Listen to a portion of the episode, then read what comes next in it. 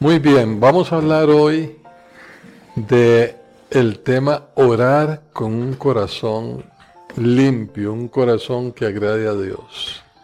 ¿Y por qué preguntamos esto? ¿Por qué podemos decir, bueno, entonces para orar tengo que tener un corazón limpio? ¿Y qué es un corazón limpio? ¿Qué es un corazón que agrade a Dios? Bueno, es de lo que vamos a hablar. Y es de lo que hace tanto énfasis el Señor Jesucristo en este pasaje que vamos a ver, que consta en tres partes. Eh, primero, unos versículos anteriores a la oración del Padre Nuestro, luego el Padre Nuestro y por último eh, un par de versículos posteriores. Eh, de esta manera es como el Señor enfatiza cuál debe ser nuestra actitud y cómo debemos nosotros eh, apartarnos a orar para que nuestras oraciones puedan ser recibidas por nuestro Padre Celestial. Muy bien. Eh, una de las razones fundamentales probablemente por las cuales nuestros corazones no están agradando al Señor es por la falta de perdón, por las rencillas, por los pleitos, por los desacuerdos, por los insultos, por las ofensas que se dan tan frecuentemente cada día. ¿Por qué? Porque nosotros los seres humanos tenemos una gran habilidad para hablar y expresar pensamientos y a veces palabras que ni siquiera se piensan. Y es en esta interacción verbal que surge tanta, tanto desacuerdo, tanto eh, resentimiento a raíz del mal entendimiento de palabras que a veces mal intencionadas, a veces mal dichas, pero que provocan eh, erosión en la relación de las personas. Y eh, el Señor Jesús nos ha dicho que para agradarlo a Él hay una condición fundamental y es amarnos los unos a los otros, de la misma manera que Él nos amó. Quiero contarles una muy pequeña historia acerca de un joven que tenía un perro y de pronto se cansó de los ladridos y los eh, pequeños mal comportamientos de, del perrito. Era un perro grande. Y de, pronto el, el joven decidió deshacerse del animal. Varias personas vieron cómo a las orillas río Sena con la intención de ahogar al perro. ¿Qué hizo? Bueno, lo llevó, se subieron a un bote, el animal como un perro fiel siguió a su amo y cuando estaban en medio del río, el joven tomó a su perro y lo arrojó al río. Este perro, al verse en el agua, intentaba regresar al bote. Probablemente él no entendía.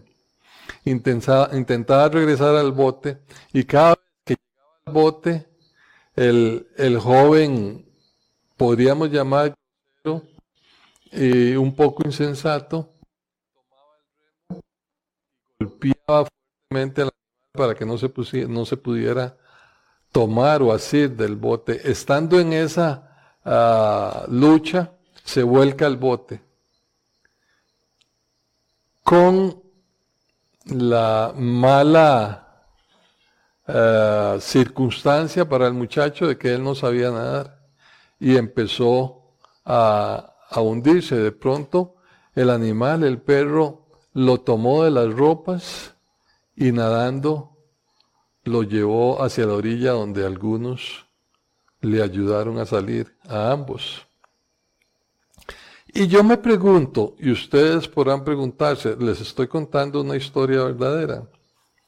Podrán preguntarse todos los que estamos aquí en esta nochecita ya, si esto, esta actitud, la puede hacer un animal,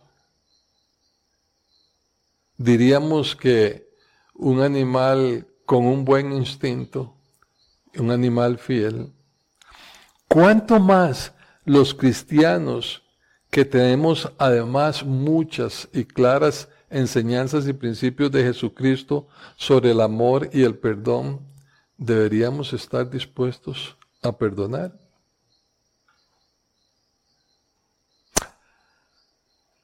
Alguien preguntó a una persona, ¿usted podría decirme lo que es el perdón? Y esta persona muy sabiamente respondió, perdón es el perfume que despiden las flores cuando son pisoteadas. Perdón es el perfume que despiden las flores cuando son pisoteadas. Leímos los versículos del 1 al 15 y vamos a estudiar en esta noche los versículos del 5 al 15. Vamos a ir viendo cada uno de estos versículos para entender qué es lo que el Señor nos quiere enseñar acerca de la oración. Voy a resumir la verdad central de este pasaje eh, la esencia o la verdad, la concentración, el resumen, diríamos, de lo que nos enseña este pasaje. Y esta verdad la quiero decir de la siguiente forma. Al orar, evitemos las repeticiones superfluas en busca de aceptación y reconocimiento. Orar al Padre, orar al Padre en comunión e intimidad adorándolo y buscándolo, buscando hacer su voluntad, suplicando por nuestro sustento y perdón y por fortaleza para perdonar y no caer en tentación.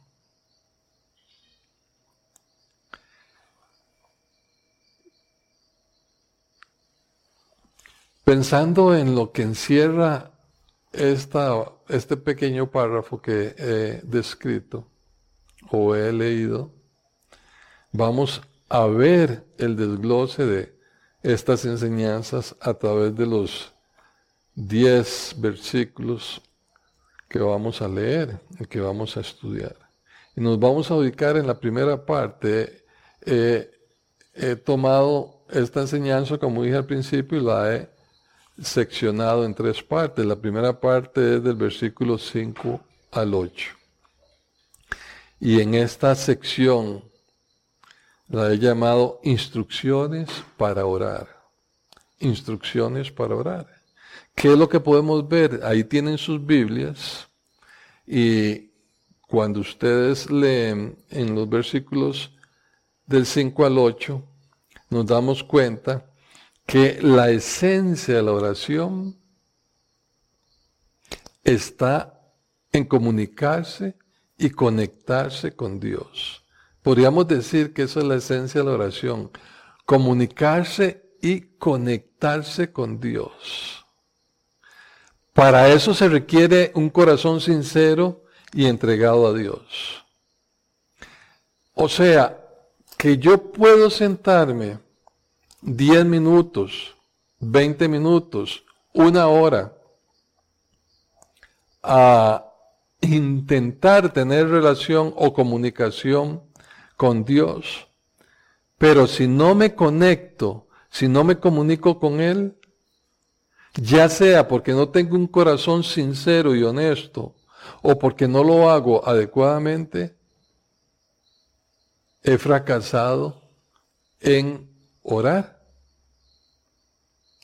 No he logrado orar. Lo único que he hecho es conversar yo a solas o recitar algunos eh, oraciones preestablecidas a solas, pero no he logrado ningún avance si no puedo establecer esa comunicación y ese conectarme con Dios. Y eso es lo que hoy vamos a analizar con el fin de evitar desgastarnos y desgastar nuestro tiempo en expresiones o invirtiendo tiempo que no nos ayuda a tener una buena comunicación o relación con Dios. Y es más, que como decimos popularmente, son frases, recitaciones u oraciones que no salen de la habitación de donde estamos.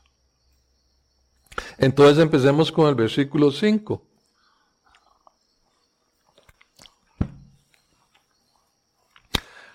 Cuando ores, dice, no seas como los hipócritas. ¿Cómo son los hipócritas? Son aquellos que aman, nos dice, el orar en pie en los templos y en las esquinas de las calles para ser vistos de los hombres. Cuando nosotros oramos, nos dice el versículo 5, no debe ser para ser vistos u oídos por otras personas. A veces se hacen reuniones de oración, reuniones eh, de grupos grandes o no tan grandes,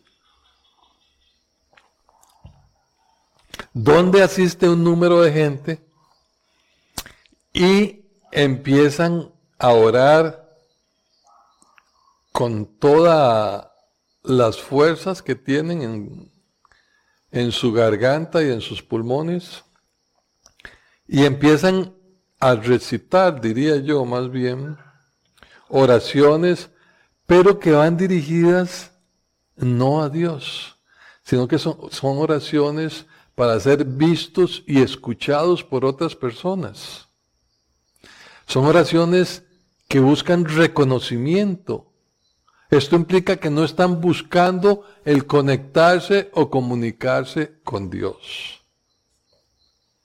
Cuando usted llega a una reunión de oración, ya sea en su casa, ya sea en el templo, ya sea en cualquier recinto con algunos amigos, conocidos, hermanos,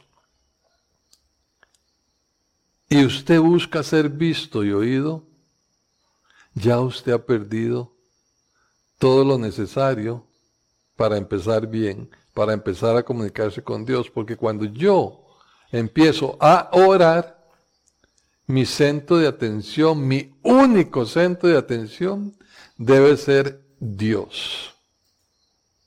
No me debe interesar quiénes están alrededor, sino que debo de abrir mi corazón para comunicarme con Dios. Entonces ese es el primer consejo que nos da nuestro Señor Jesucristo.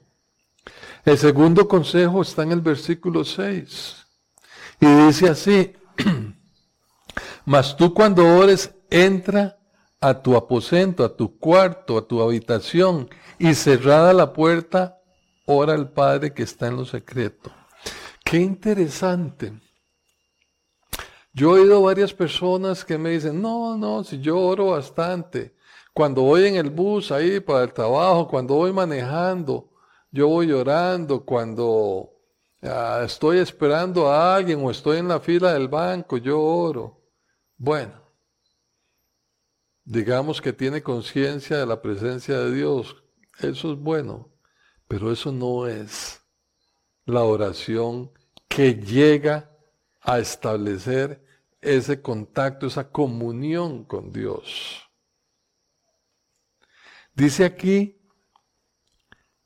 que no solamente entre a su habitación. Cuando nosotros entramos a nuestra habitación, ¿qué significa? Que vamos a hacer algo privado, algo importante, que queremos estar ajenos de otras personas.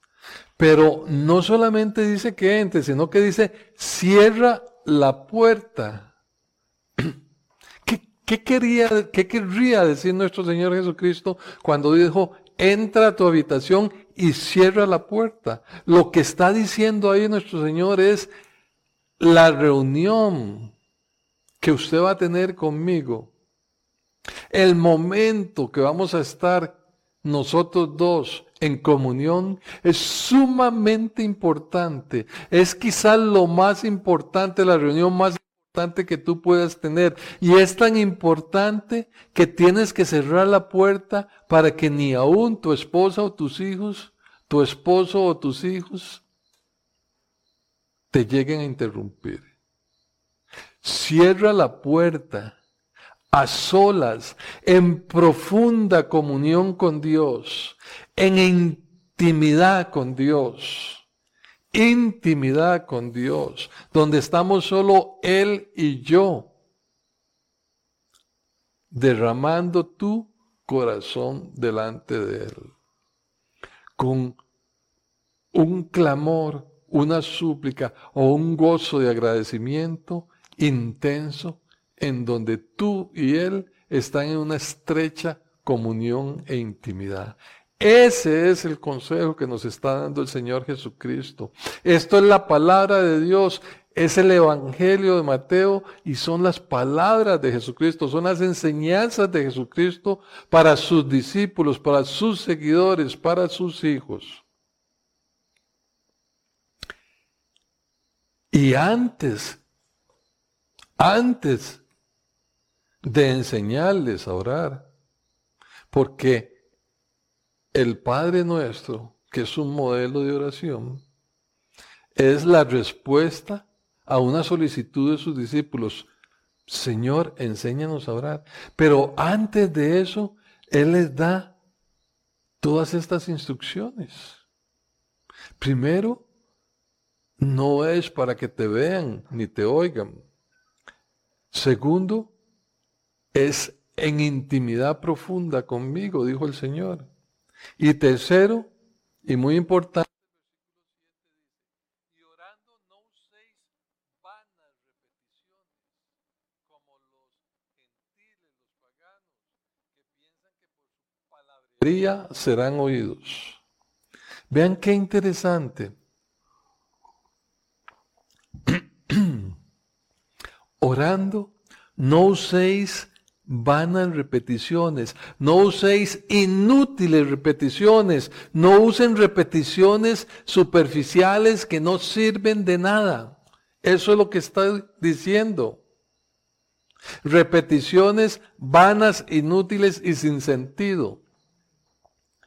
Ahora, ¿por qué él dice? No solamente dice eso, sino dice, no uséis vanas repeticiones como hacen los que no conocen a Dios, como hacen los que no conocen a Dios. Los que no conocen a Dios. Así como hacen los que no conocen a Dios. Entonces, ¿qué hacen los que no conocen a Dios? Recitan lo mismo una y otra vez durante muchos minutos Quizás a veces se extienden largos tiempos recitando lo mismo una y otra y otra y otra vez y sin ni siquiera muchas veces ser consciente de lo que están recitando. ¿Por qué? Porque los que no conocen a Dios piensan que entre más repiten, más serán escuchados por Dios. Ahora, Ahora estamos leyendo directamente y analizando directamente la palabra de Dios. ¿Qué dice? El Señor, el Dios Todopoderoso dice, no sean insensatos, no repitan vanas y vanas palabrerías. Dejen de estar repitiendo eso que eso no lo escucho. Eso no llega a mí. Más bien en el versículo 8, en el versículo 8, ahí puede decir que no hagan como esos, como quienes, como los que no conocen a Dios. ¿Por qué? Porque en realidad la mayor necesidad de los que no conocen a Dios, no es estar repitiendo esas vanas palabrerías, sino que la mayor necesidad es conocer a Dios y así tener un corazón sincero y entregado. Y ya en el versículo 8, el Señor nos dice, no hagan así. ¿Por qué? Porque vuestro Padre sabe aún de que ustedes, antes de que ustedes hablen, cuáles son sus necesidades. Dios conoce tu corazón. Dios conoce tus necesidades. Y Él sabe que tu necesidad no es repetir vanas palabrerías, sino es tener un corazón transparente, un corazón honesto, un corazón sincero que le diga a Él qué es lo que realmente tú deseas. Aunque Él ya lo sabe, Él quiere escucharlo. Igual que un padre que ama a sus hijos, se goza cuando sus hijos llegan y le expresan sus necesidades y Él se complace en satisfacerlas. Ok. Muy bien, este es el contexto inmediatamente cercano y anterior a la lectura que vamos a ver, al análisis del Padre Nuestro. El Padre Nuestro incluye los versículos del 9 al 13. Primero el Señor da algunas instrucciones de cómo orar y qué hacer y qué no hacer a la hora de orar. Ya lo hemos visto. Ahora empecemos a analizar el Padre Nuestro. El Padre Nuestro, así se le ha llamado por el primer versículo, el 9, que empieza diciendo Padre Nuestro. Por eso se le llama así. El Padre Nuestro es un modelo de oración dado de parte de Dios a sus hijos para que entiendan y sigan este modelo de oración. Pero aquí tenemos que reflexionar antes de empezar a analizarlo, qué es lo que debemos de hacer y qué fue lo que el Señor trató de enseñarnos. Primero hay que analizar dos palabras, rezar y orar. Aunque en español, y según los diccionarios de la Real Academia, rezar y orar son sinónimos, en realidad no lo son. Si nos vamos a su raíz, estas dos palabras vienen del latín. Y si nos vamos a, su raíz, vemos que son dos palabras que fueron dadas con intenciones diferentes. Y de hecho, eh, la práctica de rezar es diferente a la práctica de orar. Y en la práctica se apega a su significado eh, o a su raíz en latín. Rezar viene del latín que significa recitar. Recitar es recitar una oración preestablecida y hacerlo en voz alta. Recitar. Pero orar, orar tiene otro significado.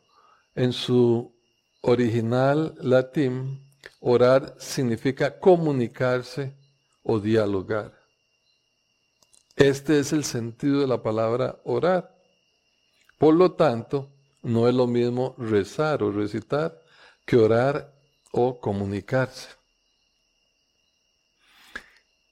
Si nosotros rezamos el Padre nuestro, es muy diferente así oramos siguiendo el modelo del Padre nuestro.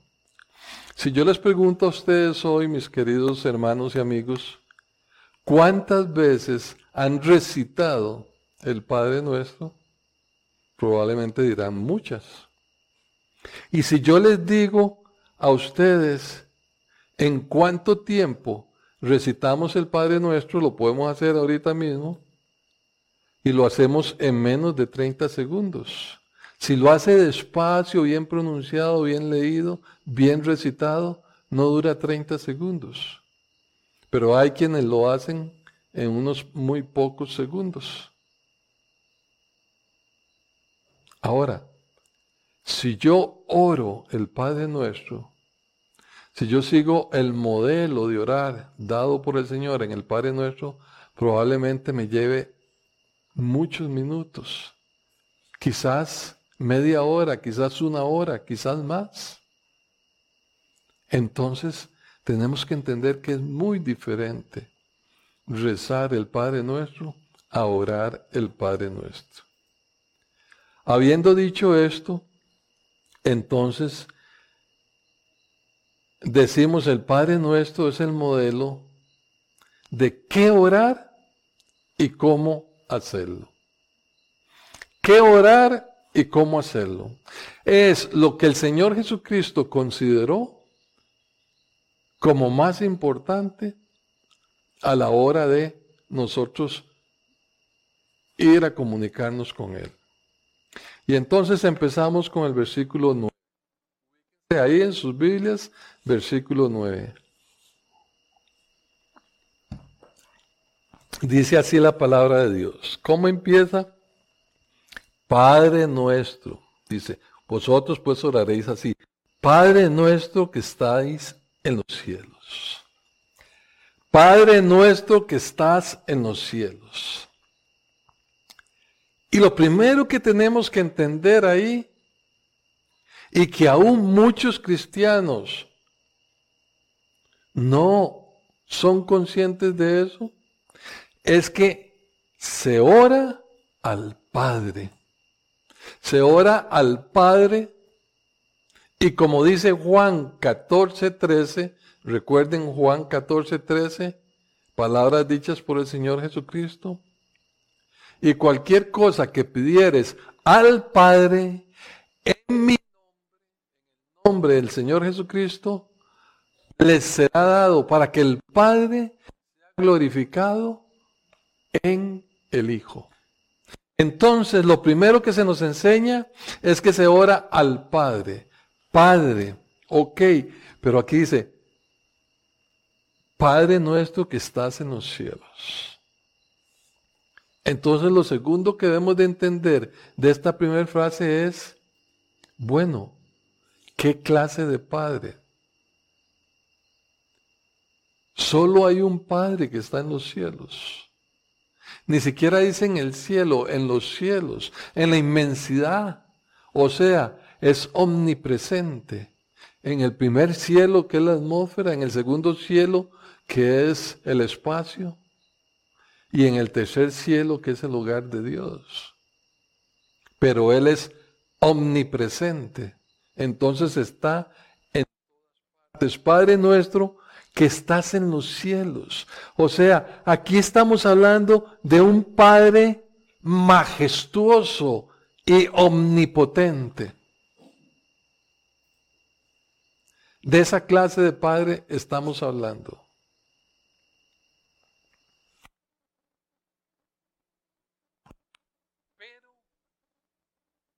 Bien dice Padre nuestro. O sea, es mi Padre. Porque el Señor Jesús no dijo Padre mío, dijo Padre nuestro. Y todos aquellos que hemos nacido de nuevo, todos aquellos que una vez le entregamos nuestra vida al Señor Jesucristo, al recibirlo y aceptarlo en nuestro corazón y a decirle, eres el dueño, el Señor y Rey de mi vida, tenemos el derecho, como lo dice en Juan 1.12, de haber sido hechos hijos de Dios. Entonces también es nuestro Padre, es mi Padre. Además del Padre majestuoso, omnipotente y omnipresente, es un Padre amoroso y bondadoso. Es mi Padre, aquel que me ama y a quien yo amo. Qué tremendo. Tan solo en estos primeros versículos podemos entender, no, en este primer versículo, en esta primer parte del versículo ya podemos entender eso. Ahora, tenemos que ver, y se los digo de una vez, el Padre nuestro tiene, algunos dicen seis peticiones, yo digo siete peticiones. Tres peticiones relacionadas o con Dios o peticiones acerca de Dios, que son las tres primeros que vamos a ver, son los dos primeros versículos. Y cuatro peticiones relacionadas con nosotros, los seres humanos. Entonces, vea usted que dice, Padre nuestro que estás en los cielos, y viene la primera petición del Señor Jesús. Dice, santificado sea tu nombre. O sea, el Señor Jesucristo nos pide que nosotros santifiquemos el nombre de Dios. ¿Qué significa eso? Significa, esto implica que nosotros debemos alabarlo y adorarlo con nuestra vida. Significa que debemos, dirigirnos a Él con confianza y aceptación porque confiamos en que Él es mi Padre y en que Él nos acepta, pero con honra y respeto, considerando su santidad, expresándole nuestro amor en palabra y hecho. Yo he visto a gente recitar expresiones con tal irrespeto hacia Dios Padre que no consideran su santidad su grandeza, su inmensidad, y se refieren a Él como referirse a cualquier compañero de la calle. Pero Él es nuestro Padre Celestial y también es mi Padre amoroso. Y aquí el Señor nos dice que santifiquemos el nombre de Dios. O sea, cuando pronunciamos el nombre de Dios, debemos de hacerlo con respeto, con reverencia, con honra, considerando su santidad. Imagínese que si aún a ciertos hombres que tienen algunas posiciones establecidas por hombres, la gente se refiere y se dirige a ellos con gran respeto, ahora al Dios Todopoderoso, al Señor de señores, al Omnipotente, debemos de santificarlo con nuestra vida, con nuestras palabras, con nuestras actitudes.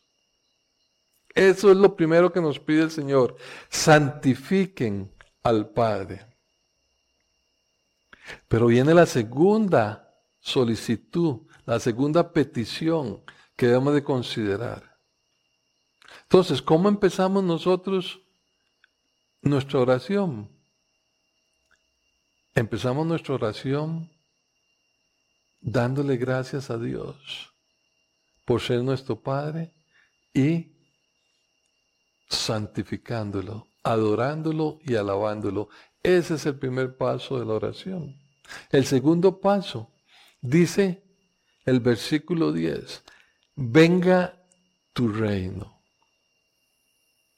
Venga tu reino. El reino de Dios se refiere en primer lugar a mi corazón.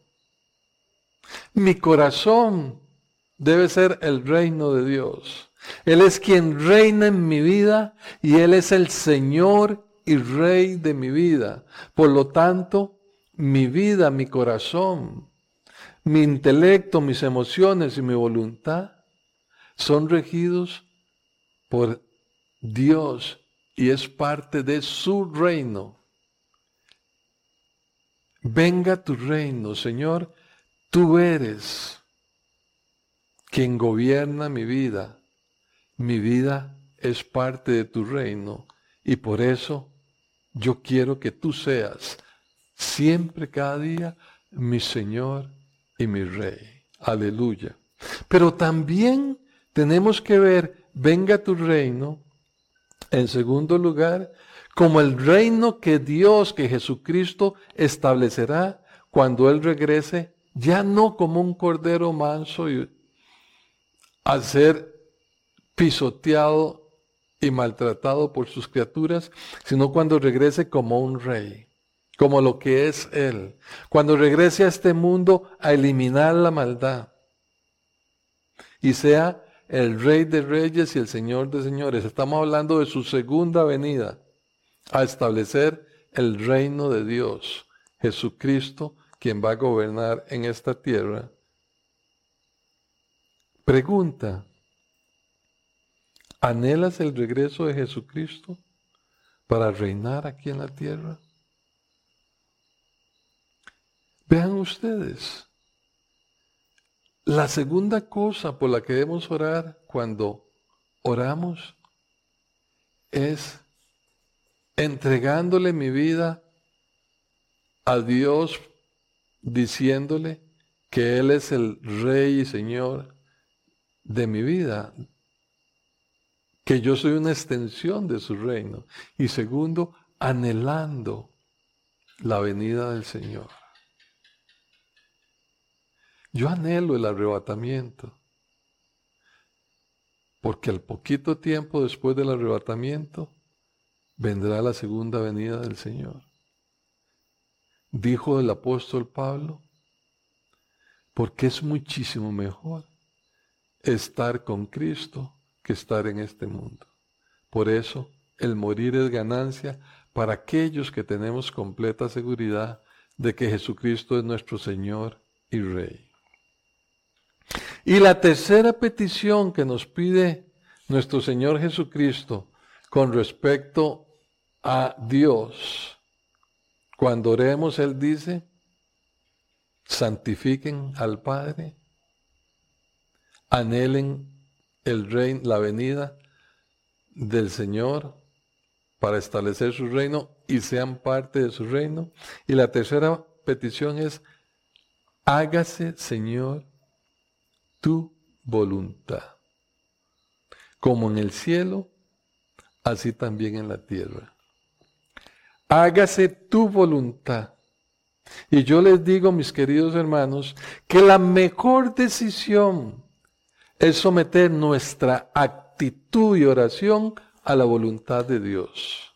Es la mejor decisión porque cuando sometemos nuestra actitud y nuestra oración a la voluntad de Dios, cuando nosotros, en términos prácticos, esto significa nuestros planes, nuestros propósitos, nuestros deseos, someterlos a la voluntad de Dios con el fin de que Él siempre sea glorificado en nuestra vida. Eso es lo mejor, porque cuando hacemos eso, estamos en el centro de la voluntad de Dios. Y cuando estamos en la voluntad de Dios, sin importar la circunstancia, sin importar si hay influenza, neumonía, cáncer, gripe, COVID, lo que quieran, sin importar eso, yo estoy en paz y con gozo. En paz y con gozo porque estoy en la voluntad de Dios. Por eso mis oraciones deben ser expresadas siguiendo la voluntad de Dios. Ahora, ¿dónde encuentra usted la voluntad de Dios? En su palabra. Usted no puede orar conforme a la voluntad de Dios si usted no estudia su palabra, porque es en su palabra donde usted encuentra la voluntad de Dios. Hacer la voluntad de Dios aún, aún cuando sea o no sea lo que yo deseo. Yo debo anhelar hacer la voluntad de Dios aún en aquellas circunstancias en que no sea lo que yo quiero. ¿Por qué? Porque el mayor anhelo de un cristiano que ama a Dios debe ser que los planes y los anhelos míos sean según la voluntad de Dios y que la voluntad de Dios sea la que permanezca y la que perdure y se imponga, no la mía. Muy bien, esos son los, las tres peticiones que el Señor hace con respecto a Dios. ¿A qué debemos de pensar de Dios? Ahora veamos las cuatro peticiones relacionadas con nuestras necesidades. Y eso va a estar en los versículos del 11 al 13. Vamos bien, dice el versículo 11, el pan nuestro de cada día, dásnoslo hoy. El pan de cada día, dásnoslo hoy. Y la pregunta aquí es, ya me sonaron ahí algo que voy muy lento. Vamos a ver cómo nos apuramos un poquito. La pregunta es, ¿reconoces que es Dios tu proveedor? El pan nuestro, dánoslo hoy. Cuando yo llego con humildad y le expreso eso al Señor, entonces yo reconozco que Dios es mi proveedor. ¿O es usted de aquellos que creen que lo que tienes es por tu único esfuerzo? Porque eres muy valiente, muy educado, muy hábil en los negocios, muy esforzado, o sea, eres autosuficiente. Y entonces yo te pregunto, ¿y quién te da tu salud? ¿Y quién te da tus habilidades? ¿Y quién permite que te levantes y te acuestes cada día? ¿Acaso lo que logres en este mundo sea muchísimo, sea mucho o sea apenas suficiente, alcanza para cuando Dios dijo, hasta aquí? En estos momentos estoy viendo enfrente mía, mío, un telefonito con una manzanita. Y me acabo de acordar de Steve Jobs, un genio en la eh, informática y eh, de los grandes creadores de, de Apple. ¿Cuántos millones tendría este señor? ¿Cuántos? Demasiados. Muchísimo más de lo que necesita. Y cuando Dios dijo hasta aquí, hasta aquí. Danos hoy el pan de cada día. Pide, no solo por el pan de cada día o por tus necesidades materiales, que es a lo que se refiere esto, tus necesidades materiales, sino también Pide por tu alma, porque es muchísimo más valiosa que tu cuerpo. Incluso pide por tus deseos, pero no importa lo que pidas, pídelo reconociendo que Dios es tu proveedor. En el momento que no entiendas esto y que creas que es por tu autosuficiencia, perderás la gracia de Dios. Y podrás tener muchos tiliches, como digo yo, pero perderás quizás las cosas más valiosas. Y cuando te des cuenta, podrá ser demasiado tarde. Y el versículo 12 nos dice, y perdona nuestras deudas como también nosotros perdonamos a nuestros deudores. Perdónanos Señor. Eso es lo que nos habla. Perdónanos así como también nosotros perdonamos.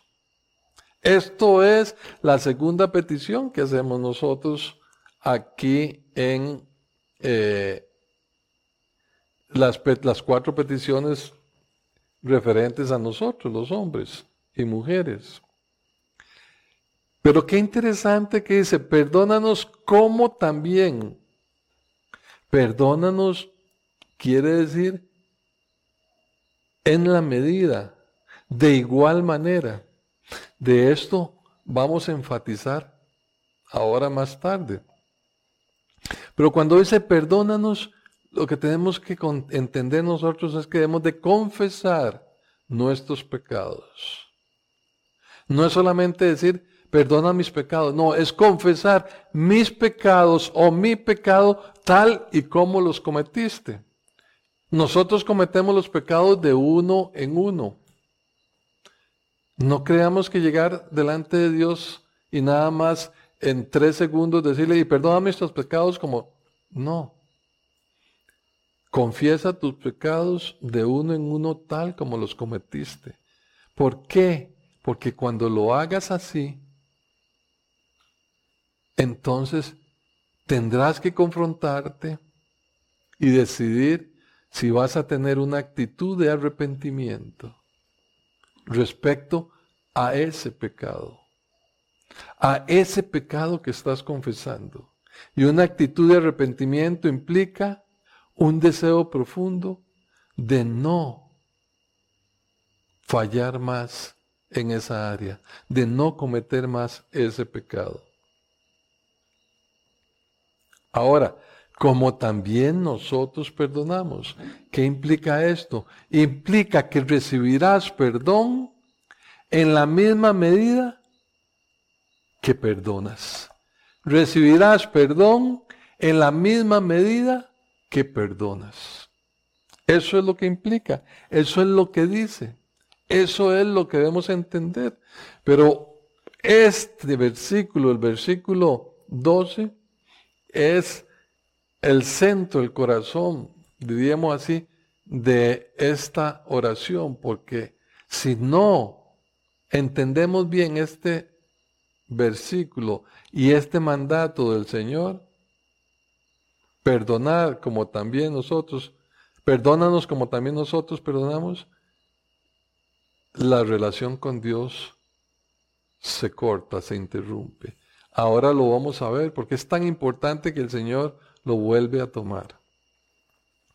Y el versículo 13, el último versículo del Padre nuestro, nos dice, y no nos dejes caer en tentación. Esta versión Reina Valera dice, y no nos metas en tentación. Pero si usted, yo busqué aproximadamente unas ocho versiones, y la 6 de 8 dice, no nos dejes caer en tentación. Ahora, ¿cómo entendemos esto? Bueno, eh, Dios no tienta. Dios no tienta a nadie. Ahora el Señor le dijo a sus discípulos en Mateo 26, 41, velad y orad para que no caigáis en tentación. Velad y orad para que no caigáis en tentación. Dijimos, Dios no tienta a nadie, pero Dios puede permitir pruebas que nos exponen al engaño de Satanás. Dios permite situaciones en nuestra vida que pueden facilitar o provocar que Satanás nos tiente. Por eso debemos de suplicar a Dios que nos libre de la tentación. Cada uno de ustedes, así como yo, conocemos nuestras debilidades carnales. Sabemos qué, cuáles son los deseos de la carne que más nos atraen. Y por lo tanto, debemos evitar esas situaciones. Debemos huir de esas situaciones.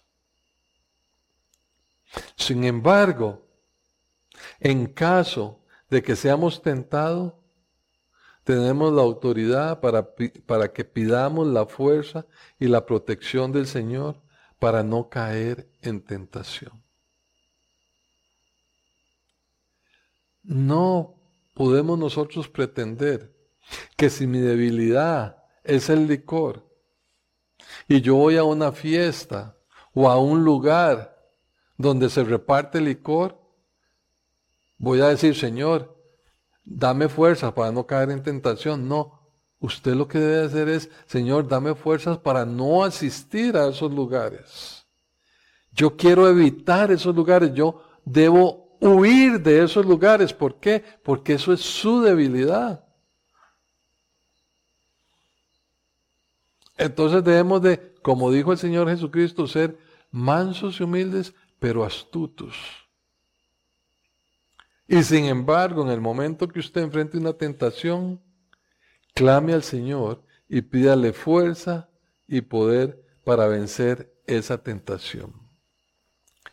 Luego, la última petición, la cuarta, en cuanto a nosotros, está en el mismo versículo. Mas líbranos del mal. Mas líbranos del mal. ¿Qué significa esto? Líbranos del mal. Bueno, primero, ¿qué es el mal? El mal es todo aquello que está relacionado con las cosas, ya sea que desagradan a Dios, o sea, con el pecado y el maligno, o aquellas cosas que nos afectan a nosotros, aunque no sean pecado. Entonces, líbranos del mal, Señor, líbranos de las circunstancias dañinas, así como líbranos de las de los engaños y las estrategias de Satanás. De las circunstancias dañinas, ¿qué son circunstancias negativas o dañinas? Tragedias, tragedias, enfermedades, temor, resentimientos, engaños, etc. Líbranos, Señor, de las tragedias. Líbranos, Señor, de las enfermedades. Líbranos del temor. Líbranos del resentimiento, del odio, del engaño. Y en estos tiempos de pandemia, debemos de pedir la protección del Señor, pero debemos de confesarla y debemos de actuar confiados en el Señor sin ser irresponsables, guardando las recomendaciones de aquellos expertos que saben qué es lo que debemos de hacer, pero sin temor, confiados, con gozo,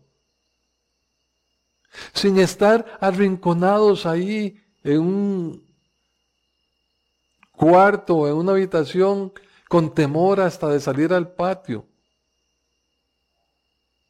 Sí, obedeciendo a nuestras autoridades, pero confiando en el Señor, siendo prudentes. Como dice mi esposa, guardando los protocolos, pero confiados en que Dios me protege. Como lo dice Él en su palabra, el ángel del Señor acampa alrededor de los que lo aman y lo honran. Si tienes mucho temor, si tienes quizás hasta miedo, es porque probablemente no amas y honras a Dios y por eso crees que el ángel del Señor no te protege. Nos protege si somos responsables nos protege si lo amamos a Él. Nos protege si andamos como ciudadanos dando testimonio y comportándonos siguiendo y obedeciendo a nuestras autoridades superiores. Pero sin temor. Que Dios nos dé sabiduría para reconocer el mal y apartarnos y fortaleza para vencerlo cuando lo enfrentamos. Y termina esta hermosa oración diciendo, porque tuyo es el reino y, poder, y el poder y la gloria. Sí. Empezamos alabando, adorando, santificando a Dios y terminamos alabando y adorando a nuestro Señor, dándole gracias a Él. Y ahora vamos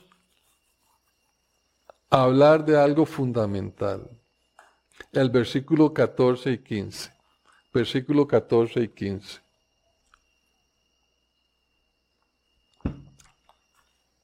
En el versículo 14 y 15, que es el contexto inmediatamente posterior, es un llamado y podríamos decir el énfasis que hace Jesucristo y que el Espíritu Santo hace que el autor lo escriba porque es el énfasis sobre la condición fundamental para una oración efectiva. Ya lo había mencionado el Señor Jesucristo en la oración, pero ahora termina de explicarnos lo que es y cómo debemos de orar y hace énfasis y dedica dos versículos más y múltiples de versículos alrededor de todo el Nuevo Testamento, inclusive del Antiguo Testamento, que indican claramente que el perdón es fundamental para poder nosotros aspirar al perdón de Dios. Dice así el versículo 14. Porque si perdonáis a los hombres sus ofensas, os perdonará también a vosotros vuestro Padre Celestial. Esta promesa de perdón, si perdonáis, vuestro Padre os perdonará. O como lo dice en 1 Juan 1.9, si confesamos nuestros pecados, Dios es fiel y justo para perdonar nuestros pecados. Pero esta promesa está condicionada, condicionada en este modelo de oración que nos enseña Jesucristo a que nosotros perdonemos a aquellos que nos han hecho algún daño. Esa es la condición absoluta. Digo yo absoluta, podríamos decir la condición clave la condición maestra fundamental. Perdonamos y seremos perdonados. Perdonemos a aquellos que nos han hecho algún mal. Y es que lo dice en el versículo 12, lo reafirma en este versículo 14 y termina de enfatizarlo en el próximo versículo, el 15. ¿Qué dice el 15? Una vez, perdón, Vamos a ver si el 15, una vez más, dice, mas si no perdonáis a los hombres sus ofensas, tampoco vuestro Padre perdonará vuestras ofensas. Termina de enfatizarlo otra vez, por tercera vez, en unos pocos versículos. O sea, si no perdonamos, permaneceremos en pecado. Y si en nuestra vida hay pecado, no tenemos comunión con Dios. ¿Se dan cuenta por cuál, por qué razón yo digo que es el punto clave y fundamental? Porque si usted guarda rencor, resentimiento, odio o falta de perdón hacia algún hermano, usted está pecando. Y si usted peca, no puede tener comunión con Dios.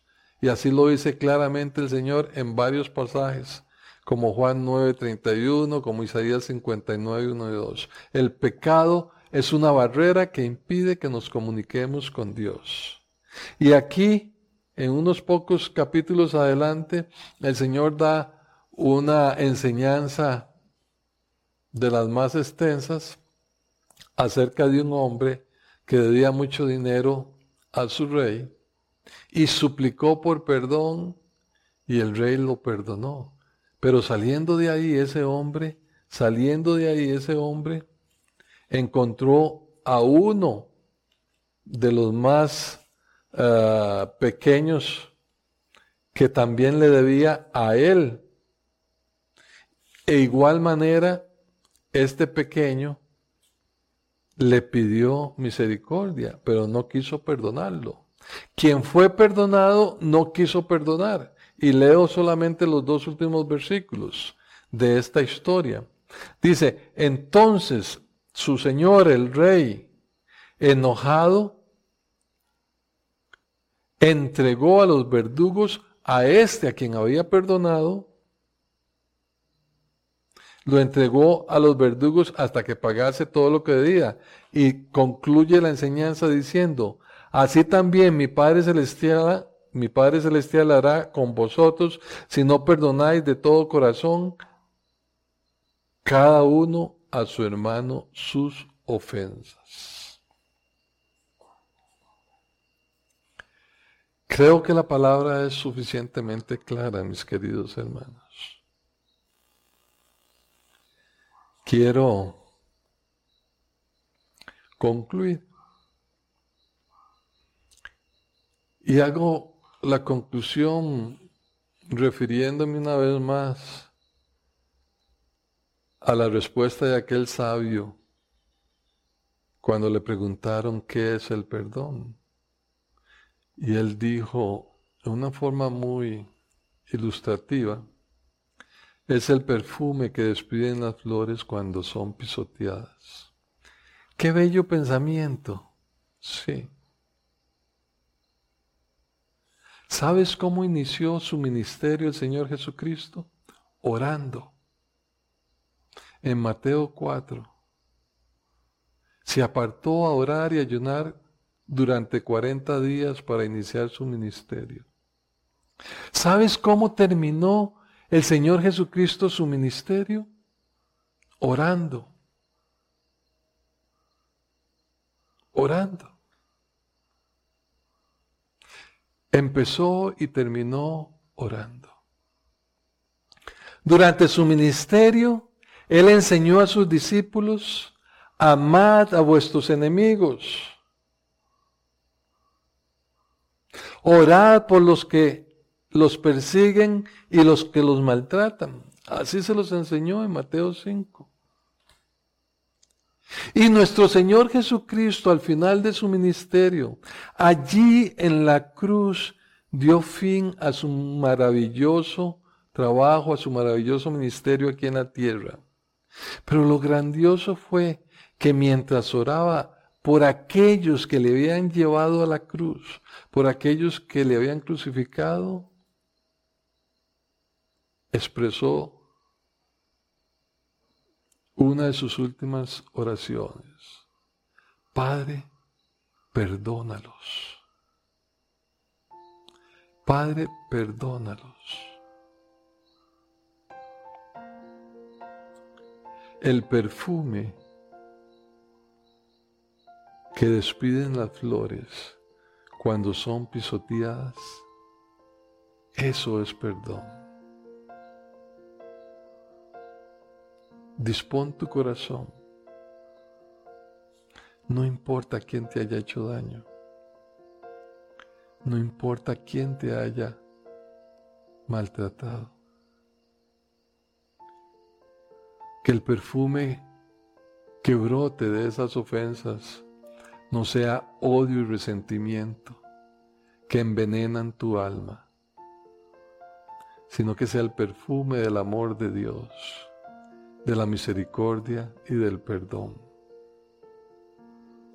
que curará tu alma, curará tus emociones, y así hallarás gracia delante de Dios.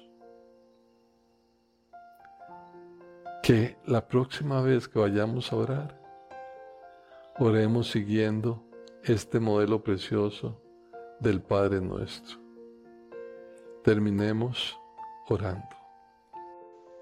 Si te gustó este tema y deseas conocer más de la palabra de Dios, síguenos en nuestras redes sociales y no olvides compartir este video para que sea de bendición a otras personas.